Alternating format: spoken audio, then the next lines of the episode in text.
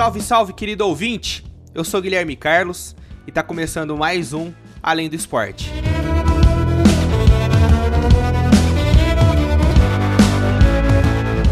Segunda-feira, 7 de setembro. Espero que você esteja na piscina, esse calorzão, tomando seu drink. Mas eu tô com a minha equipe aqui reunida, a minha equipe de atacantes. De um lado, meu ponto esquerda, meu fiel comentarista, Guilherme Faria. Fala Gui, prazer estar conversando com você, com o Felipe de novo. Vamos para mais um episódio. E o meu centroavante, ponta direita, segundo atacante, é o meu Coringa, assim como é o Coringa do Diniz, o nosso doutor da bola, Felipe Santana. Fala Guizão, fala Gui Faria, nosso ouvinte também. Um grande prazer aí de estar com vocês novamente nesse feriado, dia da independência, feriado nacional do dia 7 de setembro. Espero que aproveitem esse novo episódio aqui nosso. E hoje a gente vai ter um programa especial, com assuntos especiais, né? Vamos falar além dos quatro grandes de São Paulo, é claro. Vamos trazer também a nossa referência em Fórmula 1 aqui, para falar um pouco mais desse, dessa vitória inédita que teve no, no GP de Monza e uma polêmica aí envolvendo Lewis Hamilton. Mas vamos começar agora com. Posso dizer o assunto principal, Guizão? Pode ser, pode ser. Os Coringas do Diniz. São Paulo virou para cima do Fluminense. São Paulo 3, Fluminense 1. O São Paulo até saiu atrás no, no primeiro tempo, né? O Fluminense conseguiu marcar um gol com o Wellington Silva. Mas, ô Guizão, eu quero que você fala pra gente sobre esses, essa mexida que o Diniz deu. Tem gente falando aí que no final do ano o São Paulo vai disputar com o Bayern de Munique, a final do Mundial. O que, que você acha? É, o torcedor do São Paulo não pode reclamar que o Fernando Diniz não mexe no time. O jogo contra o Fluminense nesse último domingo, São Paulo conseguiu se reabilitar no campeonato, tinha perdido na quinta-feira para o Atlético Mineiro. E o primeiro tempo contra o Fluminense foi bem ruim. O São Paulo não, não conseguia criar. E numa falha do Igor Vinícius, o Wellington Silva abriu o placar para o Fluminense. São Paulo foi para o vestiário no intervalo, perdendo o jogo por 1 a 0. O Fernando Diniz percebeu que alguns jogadores não estavam funcionando no esquema que ele, que ele tinha montado para essa partida. E no intervalo ele fez três alterações que surtiram muito efeito no segundo tempo.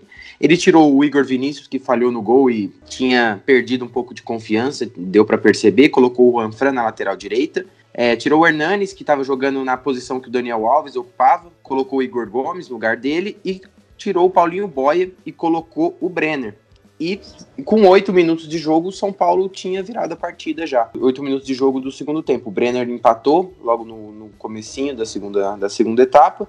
E depois o São Paulo conseguiu virar numa jogada do Brenner, que a bola pegou na trave, e o Luciano no rebote fez o, o segundo gol e depois o Vitor Bueno fechou a conta para o São Paulo. É interessante falar sobre essa partida, principalmente pela, pelas mexidas mesmo do, do Fernando Diniz. Um jogador que, se a gente prestar bastante atenção, eu tenho certeza que não vai ficar muito tempo no São Paulo, é esse zagueiro Diego Costa. Muito bom de bola esse moleque, técnico, tem velocidade, muita explosão também, zagueiro muito, muito inteligente mesmo. E pode esperar que, que logo, logo algum time de fora vai tirar esse jogador do São Paulo. São Paulo vai conseguir fazer um dinheiro nesse jogador. Falando sobre a partida, foi muito isso. Primeiro tempo foi ruim, segundo tempo, São Paulo melhorou com as mexidas principalmente. Uma coisa que eu não entendo é que é porque o Fernando Diniz insiste tanto em, em começar com o Gabriel Sara todas as partidas. O Gabriel Sara pode ser que tenha um futuro promissor aí, garoto da base, formado em Cotia, mas, cara, eu não entendo a insistência do Diniz com ele, porque o Gabriel Sara é um cara lento, ele é lento, ele não, não,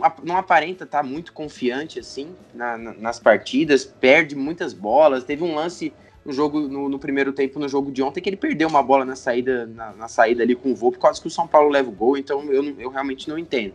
Por mim, eu colocaria o, o Igor Gomes no lugar dele. Dá, acho que dá para recuperar o futebol do Igor Gomes, porque ele já mostrou também. O Gabriel Sara, até hoje não. Mas o São Paulo é isso, ó. Lembrando também que o, o São Paulo, na, na quarta-feira, ele pega o Bragantino, às 7h15, recebe o Bragantino no Morumbi. São Paulo tá na segunda colocação do campeonato, com 16 pontos. O Inter é o líder com 17. O Inter que empatou com o Bahia. São Paulo encostou. Mas lembrando que é muito subjetiva essa classificação, porque alguns clubes têm, têm, têm jogos a menos, né? O Atlético Mineiro mesmo, que é o terceiro colocado com 15 pontos, tem 7 jogos, o São Paulo tem um a mais. E a última do São Paulo para fechar, o Pablo deve ficar de duas a três semanas fora do time. Ele já não jogou a partida de ontem. Ele, ele se machucou num choque com um jogador do Atlético Mineiro na quinta-feira e ele teve uma lesão muscular no tronco. É uma lesão bem diferente, assim, não, não acontece muito esse tipo de lesão. E ele vai ficar de duas a, a três semanas fora do time. Essas duas equipes são equipes que utilizam bastante a base, né? O Fluminense estava, se eu não me engano, entre os titulares e reservas, tinham 12 jogadores da base do Fluminense e 10 jogadores da base do São Paulo. Praticamente quase o time inteiro também, se a gente for levar em consideração o time titular do São Paulo, é, o Diniz ele utiliza bastante Cotia para e vai ter que utilizar a Cotia até o final desse campeonato, até o final dessa temporada. Bom, e agora a gente pula o muro pro lado de lá, porque já que o Guizão falou sobre o Bragantino, o Bragantino perdeu pro Palmeiras na estreia do seu novo técnico e o Pofechô Lucha é o único técnico, ou melhor, a sua equipe é a única invicta nesse Campeonato Brasileiro. Não perdeu nada e tem gente questionando o trabalho dele. É questionável o trabalho, Guizão? a grande crítica em cima do Vanderlei Luxemburgo é porque é mais pelo desempenho, né? Não, não pelos resultados. O Palmeiras é o único time no Campeonato Brasileiro que ainda não perdeu, mas a torcida pega muito no pé dele por conta do desempenho mesmo do Palmeiras, não vem jogando, não vem jogando muito bem. Ele ainda não encontrou a equipe ideal. Só que nessa partida de domingo contra o Bragantino, ele teve a volta do Gabriel Veron, menino da base, jogador de, que joga ali pelos lados do campo, jogador de velocidade grande promessa para o torcedor do Palmeiras. Ele tá, estava machucado e ele entrou bem na partida de ontem. Fez o primeiro gol do Palmeiras, o gol de empate, e fez a jogada do segundo gol, o gol da virada, que quem marcou foi o William. O William não marcava um gol há 13 partidas também, desencantou. E o, e o Luxemburgo agora vai começando a encaixar algum, esse, esses jogadores. Por exemplo, o Rony, ele não entrou na partida de ontem, ficou no banco de reserva. O Rony veio com uma expectativa muito grande, e até agora não conseguiu, não conseguiu jogar bem pelo Palmeiras e ficou no banco. O Dudu faz muita falta, né, até hoje, mas eu acredito que a entrada do Gabriel Veron no time pode fazer com que esse, o desempenho do Palmeiras dentro de campo melhore. Outro jogador que eu achei que, que entrou bem ontem foi o Rafael Veiga. Ele entrou no lugar do Lucas Lima, que mais uma vez não jogou bem. E eu achei que o Rafael Veiga deu uma dinâmica legal também, vindo buscar a bola com, com os volantes, ali com, com o Patrick de Paula. Eu, eu gostei da, da, da, partida que fez o Rafael Veiga. Eu sempre achei que esse jogador nunca teve muitas oportunidades, porque ele foi ele, ele começou muito bem no, no Curitiba, foi revelado lá. Aí o Palmeiras contratou como uma promessa. No Palmeiras, no primeiro ano dele no Palmeiras, ele não teve muitas oportunidades. E aí ele foi para o Atlético Paranaense, que era do Thiago Nunes na época. E o, no Atlético Paranaense ele foi campeão da Sul-Americana, era o motorzinho do time lá. Aí voltou pro Palmeiras e continua não tendo oportunidade. Em vez de insistir tanto no, no Lucas Lima, no Gustavo Scarpa, talvez valha a pena insistir no Rafael Veiga, que é um jogador novo e muito promissor também. E o próximo compromisso do Palmeiras é na quinta-feira, logo um clássico, às 7h15 da noite. Corinthians e Palmeiras na Neoquímica Arena. Não é mais Arena Corinthians, hein? Me chame pelo nome. Essa é o slogan da campanha da Neoquímica Arena. Eu assisti o jogo, o empate entre Corinthians e Botafogo. E eu vou falar para vocês, viu? Eu acho que, minha opinião, se perder o clássico, eu acho que o Thiago cai. A torcida. Depois do jogo eu dei uma olhada na, na, no Twitter e a torcida tava reclamando do Thiago porque mais uma vez ele disse que o Corinthians não jogou mal. Mas vamos do princípio. O Corinthians começou ganhando o jogo é, com um gol questionável de pênalti do, do Fagner. Eu digo questionável porque o VAR foi acionado. Mas antes de acabar o primeiro tempo, o Bruno Nazário marcou um belo gol de falta. Guizão, você acha que o Cássio falhou de novo é, primeiro, só dar um pitaco no que você falou em relação ao Thiago Nunes. Eu, eu também acho que se perder o clássico para o Palmeiras vai ficar difícil ele permanecer no, no Corinthians. E, e, existem algumas conversas aí de que o André Sanches já chegou a trocar uma ideia com o Mano Menezes para saber como que tá a situação do Mano Menezes, para ver se. Mas e a renovação? Então, aí a gente cai, a gente volta naquela velha discussão da falta de convicção, enfim, aí a gente vai longe nisso aí a pergunta que você me fez, Gui, eu achei que o Cássio falhou, mas eu vou defender ele, porque, assim, na hora da cobrança de falta, eu, eu achei que o Cássio ele não estava vendo a bola. Tanto é que antes da bola do, do Bruno Nazário bater a falta, ele dá uma olhada meio assim por cima para tentar enxergar, acho que a barreira estava atrapalhando ele, mas eu achei que ele falhou, ele não, ele não, não saltou, né? A impressão que, que eu tive é que ele, ele, não, ele não saltou. Ele espalmou para dentro. É, ele parece que ele saltou, mas ele não conseguiu sair do chão, foi, foi esquisito aquele lance. E é o segundo gol de falta que ele toma, numa diferença de, de uma semana, porque ele tinha tomado no domingo contra o São Paulo passado, né? Um gol de falta também, que, foi, que ele foi enganado pela curva da bola do Hernanes e agora do, do, Bruno, do Bruno Nazário. Mas eu achei que ele falhou sim viu, Gui? O empate, que já estava ruim no fim do primeiro tempo, piorou no segundo. O marfinense Salomão Calu fez o gol, seu gol de estreia com a camisa do Botafogo. E todo mundo achou que o Corinthians ia embora sem essa vitória, né? Seria merecidíssimo a vitória do Botafogo. O Botafogo jogou melhor que o, que o Corinthians. Lembrando que o Botafogo estava três jogos sem vencer. Só que saiu um gol do Otero, um gol de cabeça do Otero logo após, inclusive, o gol do, do Calu.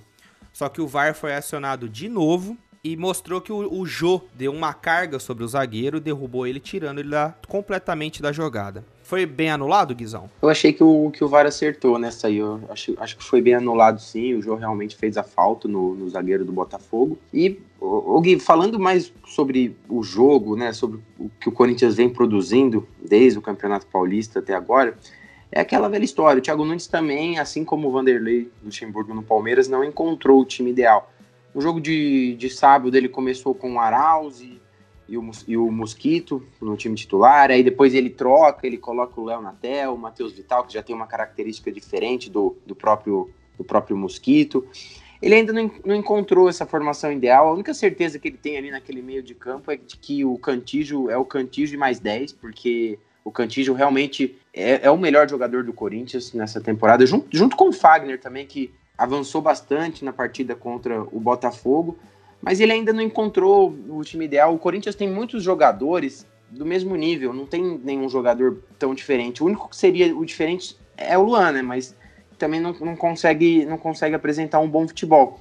E aí ele troca, ele começa uma partida com o Arauz, aí depois ele começa com o Matheus Vital a próxima. Isso mostra que ele ainda não encontrou o time ideal, muito porque também ele, ele ainda não, não encontrou aquele, aquele velocista, não tem, o Corinthians não tem, né, um velocista ali para fazer uma dobradinha com o Fagner na direita, com o Sid Clay na esquerda. E aí ele, ele fica mudando, só que os jogadores são do mesmo nível. Aí o Arauz joga bem esse jogo, no jogo seguinte joga mal, ele vai lá e tira aí põe o Vital, aí acontece a mesma coisa. Então fica nesse, fica nesse ciclo vicioso o Thiago Nunes no Corinthians e, e aí é o que a gente vê dentro de campo. O Corinthians vem jogando mal, eu não vejo ninguém elogiar, não ser o próprio Thiago Nunes, o, o, desempenho do time dentro de campo. E o torcedor vai perdendo a paciência. Se perder para o Palmeiras, vai ter muita crítica em cima do trabalho do Thiago Nunes. E aí fica complicado segurar o treinador numa situação dessa. A gente sabe como funciona quando perde clássico, enfim. É, realmente fica complicado defender o trabalho. Mas no apagar das luzes, Léo Natel cruzou uma bola e o Jô conseguiu dessa vez empatar. Até teve uma discussãozinha ali no fim do, do jogo. O Jô saiu reclamando muito, falando que o banco do Botafogo reclamou demais, que influenciou na decisão do VAR. É coisa de, de fim de jogo mesmo, cabeça quente, mas eu achei que o empate foi merecido para as duas equipes. Ô Felipe, e o julgamento do Jô? Já saiu algum resultado? Como que tá? Qual que é o pé da situação? Então, né, Guizão? Na semana passada, a Procuradoria fez uma denúncia a, com relação ao caso do Jô. É, a gente até tinha falado no último episódio aí o que, que o, o Jô ele poderia ser, ser denunciado. É, diferente do caso do Gatito, que eu, eu acabei errando o. Não, não que eu errei, né? Mas o, o próprio. O, a, a denúncia ela veio de uma maneira diferente da que eu esperava, veio até de uma maneira mais rígida. Na do Ju foi da mesma forma que eu já estava prevendo, que seria aí é, infração prevista pelo artigo 254A do CBJD, que pode levar aí de 4, de suspensão, risco de suspensão de 4 a 12 partidas. A única diferença aí é que no caso do, do Ju, é, essa denúncia ainda não foi levada para nenhuma comissão disciplinar, não tem ainda agendado é, o, o, uma sessão de julgamento para o caso do Jô.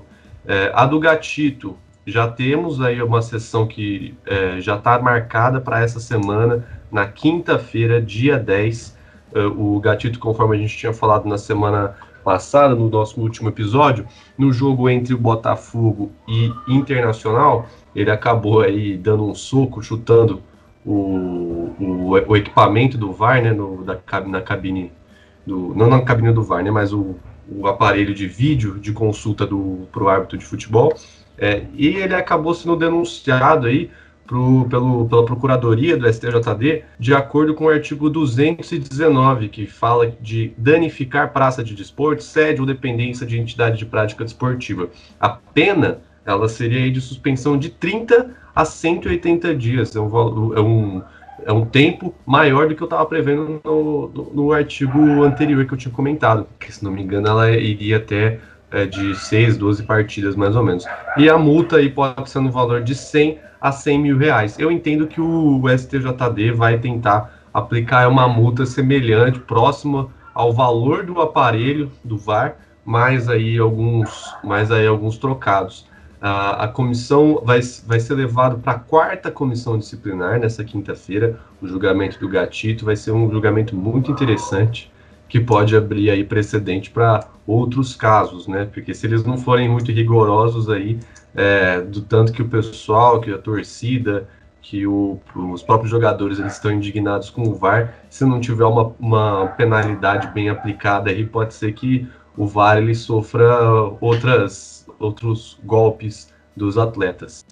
E Guizão, também levando em conta aí o, os outros julgamentos, outra sessão de julgamentos que vai ter essa semana, uma muito comentada, que foi bastante comentada nessa última semana, foi a do caso do julgamento do presidente do Vitória, do Paulo Carneiro, que invadiu o campo depois do jogo entre Ceará e Vitória, pela, válido pela Copa do Brasil, e fez ameaças aí ao Vinícius Vina. Você sabe que aqui se apanha. É. Comigo a história é outra. Vergonha, velho. Você não tô? Tô falando, tá tô fazendo o quê, rapaz? Seu vagabundo. Tô fazendo o quê, rapaz? O quê? Ele porrada. Ah, vem então, vem então. Todo mundo sabe aí do, do, do, do histórico que o Vinícius tem é, com a camisa do Bahia, que ele provocou um jogo lá entre o Vitória e o Bahia que acabou tendo até vitória por WO do, do, do, do Bahia. É, o, Paulo, o Paulo Carneiro ele entrou em campo, fez xingamentos e ameaças aí ao, ao Vinícius e depois ele foi é, levado aí, levou uma denúncia da Procuradoria. A Procuradoria, né, nesse caso,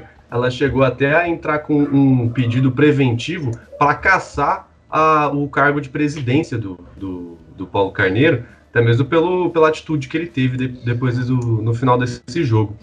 O julgamento vai ser nessa, nessa sexta-feira e vai ser na quinta comissão disciplinar.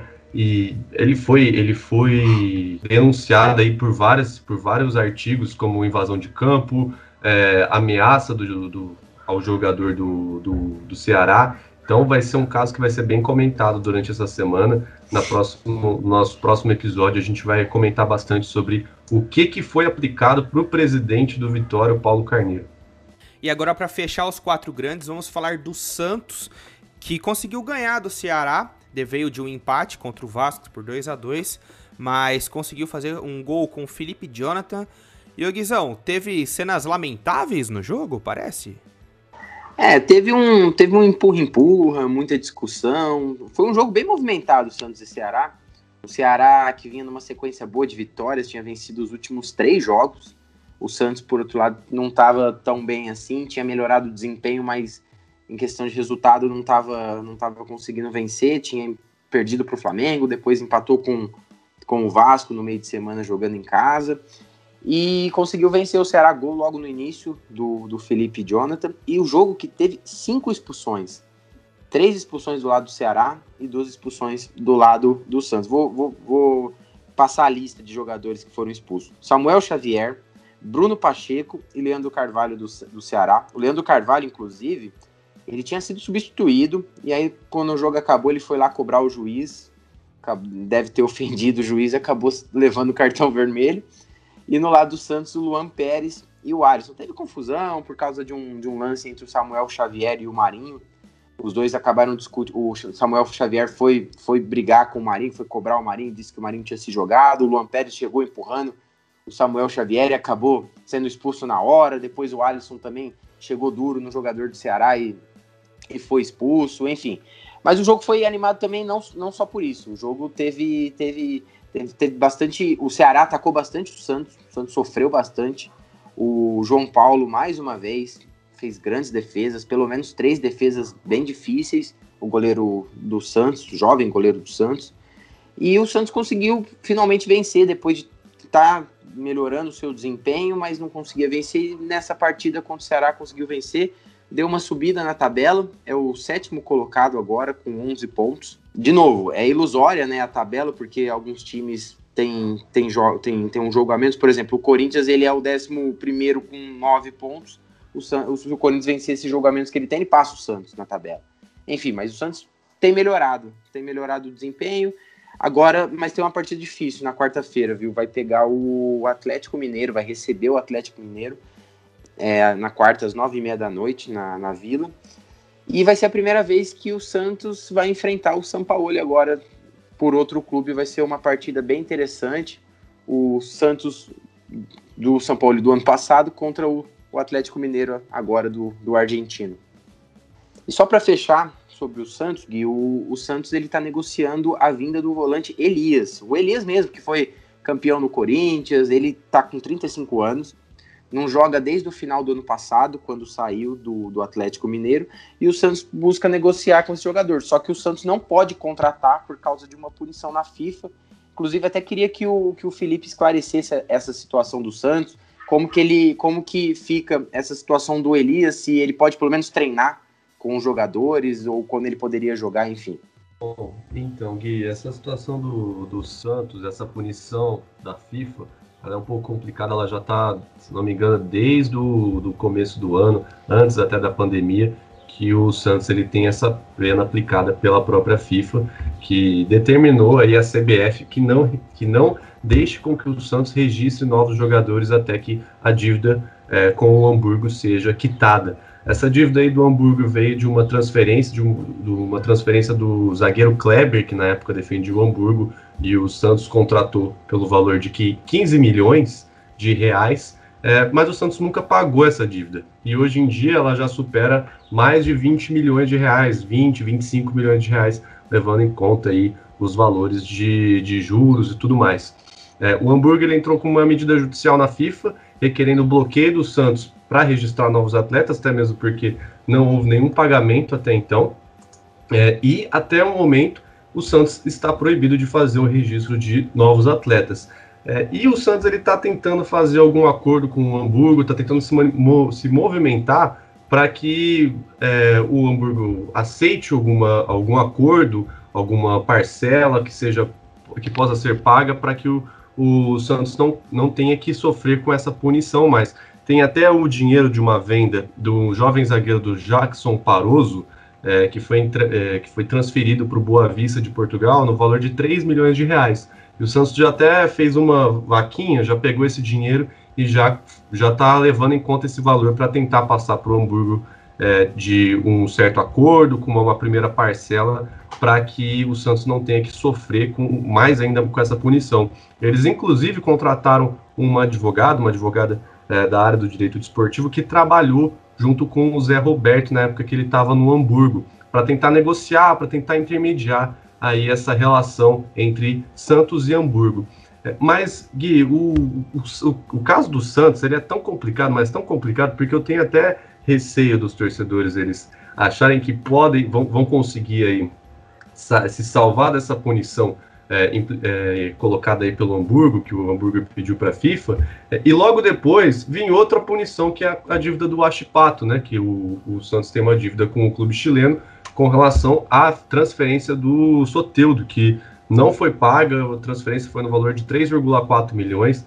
O próprio TAS, que é a Corte Internacional de Arbitragem do Esporte, eles ratificaram o direito do clube chileno é, e ainda não foi aplicada essa punição, mas se ela for aplicada, já seria aí é, de, três, de, de três janelas de punição sem que o Santos pudesse registrar novos jogadores.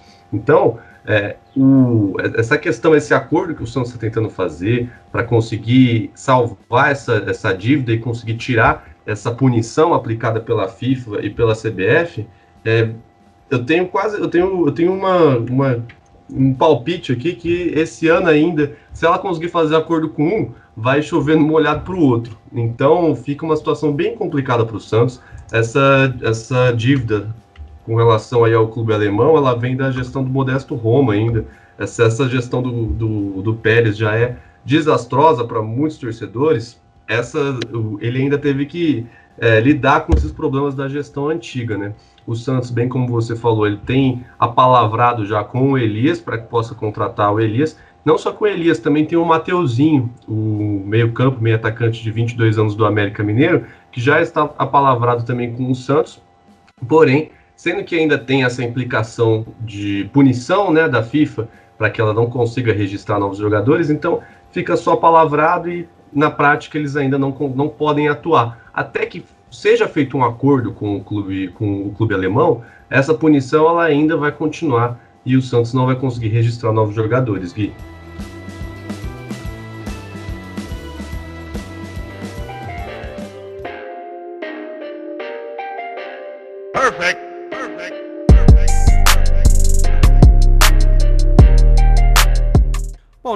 Passado eu havia dito que uma linda história de amor estava chegando ao fim mas parece que ela vai ter continuação. Ou melhor dizendo, Messi deu o fico e fica para a temporada 2021 no Barcelona. Com alguns protestos. Deu uma entrevista lá, botou a boca no trombone. Fala aí, Felipe. Bom, então, né, Guizão? A gente faz um episódio de uma semana e na semana seguinte a gente tem que ter, reformular tudo que a gente falou, porque as coisas elas mudam, as situações também. É, nesse caso do Messi, já estava quase, não estava palavrado com outro time, mas a gente estava levando muito em consideração a certeza e a vontade do Messi em sair do Barcelona e ir para outro clube.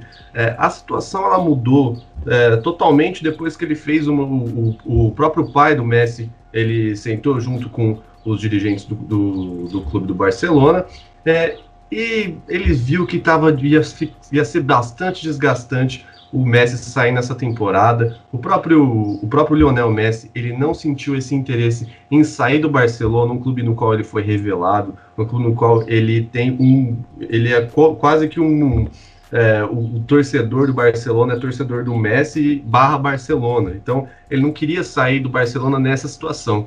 Então ele preferiu por ficar por mais uma temporada para não ter essa relação desgastada por conta de uma transferência. Isso envolveria muito mais também a torcida, o próprio nome do Messi, tendo que entrar com medida judicial. Mas, infelizmente, é algo que é, fica muito vergonhoso para a gestão do, do presidente Bartol, é, Bartomeu, porque o próprio, o próprio presidente ele tinha sido apalavrado com o Messi de que haveria, haveria interesse do Messi em rescindir com o clube é, no final de uma transferência, no final de uma temporada, ele poderia sim, teria total direito. E isso não foi, não, não foi isso que aconteceu. O próprio Messi ele ressaltou essa questão é, nessa falta de, de confiança na palavra do presidente, numa entrevista que ele deu ao canal Gol.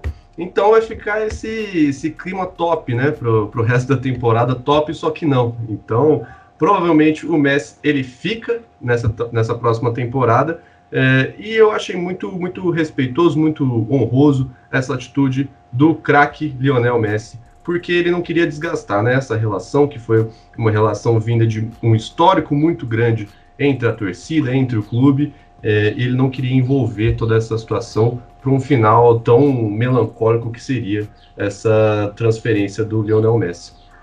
Bom, Guizão, aí mudando aí de modalidade esportiva, vamos passar um pouquinho para o tênis, o US Open dos Estados Unidos. Ele, o, o, tênis voltou, né, nessa última semana, mas já voltou. E se eu tô aqui falando dentro do podcast, é, além do esporte, sobre alguma coisa relacionada ao direito desportivo, alguma coisa relacionada à aplicação de medidas e regulamentos, é, é porque alguma coisa não deu bom para esse US Open. E uma delas foi no caso de ontem, né, que o Novak Djokovic, o número um do tênis mundial, ele acabou sendo eliminado do torneio nas oitavas de final, é, no, em uma partida junto com a, junto ao Pablo Carreño. É, o que, que aconteceu, né? Teve uma situação na qual ele, o, o Djokovic ele perdeu a cabeça um pouco, saiu chateado e pegou e atingiu a bola no pescoço de uma juíza de linha. É, e essa atitude dentro do regulamento do US Open, ela é digna aí de uma eliminação, uma desclassificação do atleta. É, e foi o que aconteceu, já aconteceu em outras situações também, e não ia deixar de acontecer com um número um do mundo. É, essa bola aí atingiu o pescoço de uma juíza de linha. Vale ressaltar também que em uma partida de tênis, ela possui 12 juízes. E o Novak Djokovic, ele, o, lance ele é bem estranho porque não teve, não teve uma, não teve aí uma caracterização é, de uma vontade do próprio atleta de atingir a, a juíza, mas também ele incorreu aí numa ele, ele incorreu aí numa, numa questão de causa e consequência, né? Ele, é, ele é, teve, uma, teve, esse risco dessa bola pegar na, na juíza, então motivo pelo qual foi desclassificado. É, e eu achei interessante até que eu vi vários comentários relacionados a situações que já ocorreram com o Novak Djokovic em 2016, é, porque em inúmeras situações a gente via ele jogando a raquete, jogando a bola e quase que às vezes pega no juiz ou, ou não. Um próprio jornalista falou: Você não está com receio de você ser desclassificado por isso? E aí o Djokovic ele respondeu de uma maneira bem áspera, falando assim: Isso nunca vai acontecer, parece que vocês torcem para que isso aconteça. Dito e feito, né? Aqui em 2020, na volta do tênis, depois de mais de cinco meses é, da parada dessa modalidade, o Djokovic foi desclassificado. E também é, uma novidade, né? Vai ter um campeão inédito esse US Open dos Estados Unidos, já que o Novak Djokovic foi desclassificado do torneio.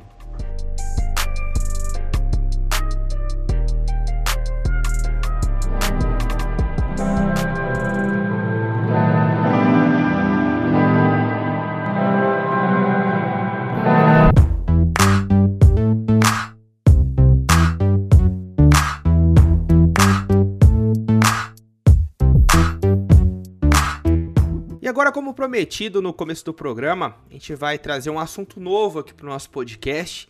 E nada melhor do que trazer a nossa referência em Fórmula 1 aqui, né? João Vitor Rhodes, seja muito bem-vindo ao nosso podcast. Boa tarde, Rhodes. Boa tarde, gente. Bom dia, boa tarde, boa noite. É uma honra participar de mais um programa aqui com vocês.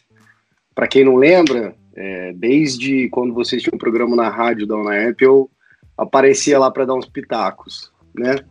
É isso aí. E hoje eu tô aqui para falar um pouco de um grande prêmio muito diferente que a gente teve. É, para quem acompanha a Fórmula 1 e quem não acompanha a Fórmula 1, geralmente a gente tem uma hegemonia aí do Hamilton com a sua Mercedes preta, e esse ano a gente teve um GP um pouco diferente. É, o que, que aconteceu? O Hamilton fez uma final de semana. Ele foi chamado para os boxes no safety car, que foi chamado depois do abandono do, do carro da Haas e ele entrou no pit stop numa hora que estava fechado. E o que, que aconteceu? Isso causou um safety car e ele foi punido com 10 segundos de stop and go. Para quem não sabe, isso é uma punição onde você tem que entrar de novo no pit stop, fica 10 segundos parado, sem ninguém poder mexer no seu carro, e aí você volta para a corrida. Nisso, ele ficou em último lugar e fez uma corrida espetacular. Em questão de 15 ou 20 voltas, ele foi de 20 segundos atrás do último colocado e terminou a corrida em oitavo lugar. Fez uma corrida fantástica, mostrou que não esqueceu como se faz ultrapassagens e e brigas de roda a roda que falam, e mostrou que realmente tem todos esses títulos mundiais que tem, não é pelo carro e sim pelo piloto que ele é. Óbvio que o carro ajuda. E além disso, a gente teve uma reviravolta muito bacana com o francês Pierre Gasly, que no ano passado foi rebaixado da equipe da RBR para a equipe B da Red Bull, que é a nova AlphaTauri. No final do ano passado, ele já conseguiu uma pequena redenção, ficando em segundo lugar no GP de Interlagos, ganhando num racha que foi, foi dito aí na reta final da última volta contra o próprio Hamilton e pegou esse pódio, primeiro pódio dele na Fórmula 1, inclusive. E esse final de semana teve essa reviravolta toda e ele conseguiu ganhar o GP. Para quem não sabe, foi uma vitória muito, muito bacana, porque ele ganhou e vem fazendo mais pontos e vem mostrando ser um melhor piloto que o piloto que o substituiu na RBR. E também, além disso, é, há um ano atrás, o melhor amigo dele, que era piloto de Fórmula 2, o francês Antoine Roubert, morreu num acidente na pista de Spa. E isso foi exatamente há um ano e uma semana atrás. Então, uma semana depois do GP que marcou a morte do seu melhor amigo, ele conseguiu a feitoria de ganhar um grande prêmio e ganhar de carros que eram melhores que o carro dele. É, tem muita gente aí que pode falar, ah, mas foi por causa do safety car, ele não ganharia essa corrida se não fosse assim. E realmente a Fórmula 1 é um esporte que tem um pouco disso. Ela envolve muito mais do que só o atleta, que é o piloto. Ela envolve a máquina, ela envolve a estratégia da equipe. Só que aguentar a pressão que o Pierre aguentou na, nas últimas três voltas que ele estava tomando do Carlos Sainz, o espanhol que ano que vem tem contrato com a Ferrari e hoje está na McLaren, com um carro melhor de reta, melhor de curva, melhor de pressão aerodinâmica que o carro da AlphaTauri, não é para qualquer um. É, posso dizer o um nome aí que pelo menos metade do grid de pilotos hoje não aguentaria essa pressão e provavelmente teria feito algum erro e rodaria o carro perderia a posição. E ele conseguiu segurar a pressão, fez uma corrida espetacular, vem fazendo corridas espetaculares e merece toda, toda essa glória que ele vem vivendo aí, porque o que ele passou com a RBR e os chefes de equipe da Red Bull não foi para qualquer um. Foi uma coisa feia que fizeram com ele. Uma semana falaram que ele, que ele teria o carro da RBR garantido para o ano seguinte, uma semana depois estavam rebaixando ele para a equipe B da Red Bull. Então ele conseguiu provar para todo mundo que realmente ele é um bom piloto. Essa vitória foi ótima para abrir as portas para ele no futuro próximo sair desse, desse programa de pilotos da Red Bull, que é um negócio extremamente tóxico. Eles já perderam o Daniel Ricciardo, que é um baita piloto, que ano que vem vai estar correndo pela McLaren, e a gente torce que o Pierre Gasly consiga um carro e uma equipe que possa proporcionar vitórias para ele no futuro. A última coisa que eu quero falar sobre isso, se vocês quiserem falar alguma coisa depois sobre isso, vocês me falam, é que a última, a última vez que um piloto da RBR, perdão, da RBR não, da AlphaTauri ganhou a corrida em Monza, que foi essa corrida da Itália, foi em 2008, quando o Vettel, que foi quatro vezes campeão mundial pela Red Bull, ele ganhou em Monza em 2008 com sua Toro Rosso, que é a antiga Minardi, que se transformou na AlphaTauri. E anos depois que ele ganhou essa corrida em Monza, que ele foi para a Red Bull, ele foi quatro vezes campeão mundial. Então é, é, um fato interessante aí que a última vez que, que uma equipe de médio escalão ganhou uma corrida em Monza, o piloto foi campeão quatro vezes mundial.